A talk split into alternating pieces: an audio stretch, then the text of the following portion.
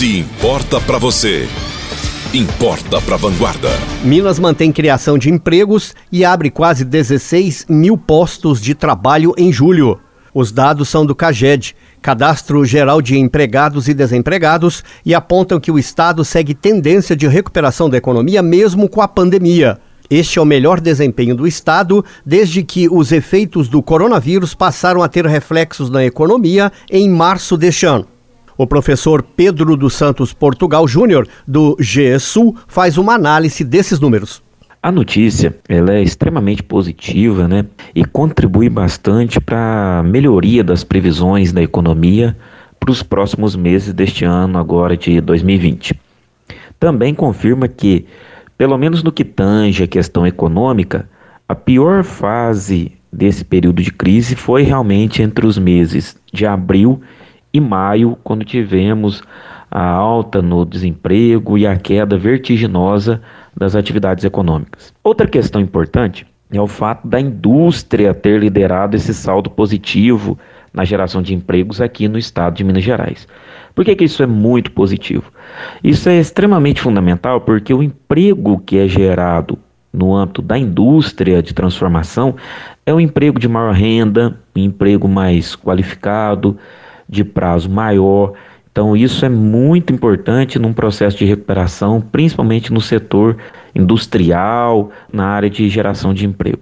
Também cabe destacar a importância citada na reportagem da parceria entre o poder público e o setor privado para a geração e manutenção dos empregos. A nosso ver, isso deve permanecer por um bom tempo ainda. Os incentivos públicos, eles terão que continuar, pois, vamos dizer assim, mesmo com essa melhoria, nós ainda temos um contingente muito grande de desempregados. Então, não é tão cedo que esses incentivos, que esses programas governamentais terão que ser abandonados. Essa parceria entre o setor público e o setor privado sempre é muito importante em períodos de crise, de recessão, para fortalecer e antecipar e acelerar o processo de recuperação. Seria muito importante, ainda tratando sobre essa temática, que o incentivo ganhasse ainda mais força no setor de serviços e comércio, principalmente para micro e pequenos. Por quê? Porque eles são os grandes geradores de emprego no Brasil e também no nosso estado de Minas Gerais.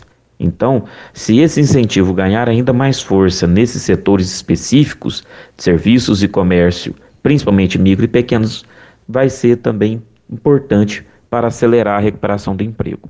E claro, por fim, nós não podemos esquecer, ainda há que se manter muito a atenção com a questão sanitária, para se evitar qualquer possibilidade de lockdown ou de um isolamento social ainda mais forte, o que poderia atrapalhar e muito a recuperação econômica.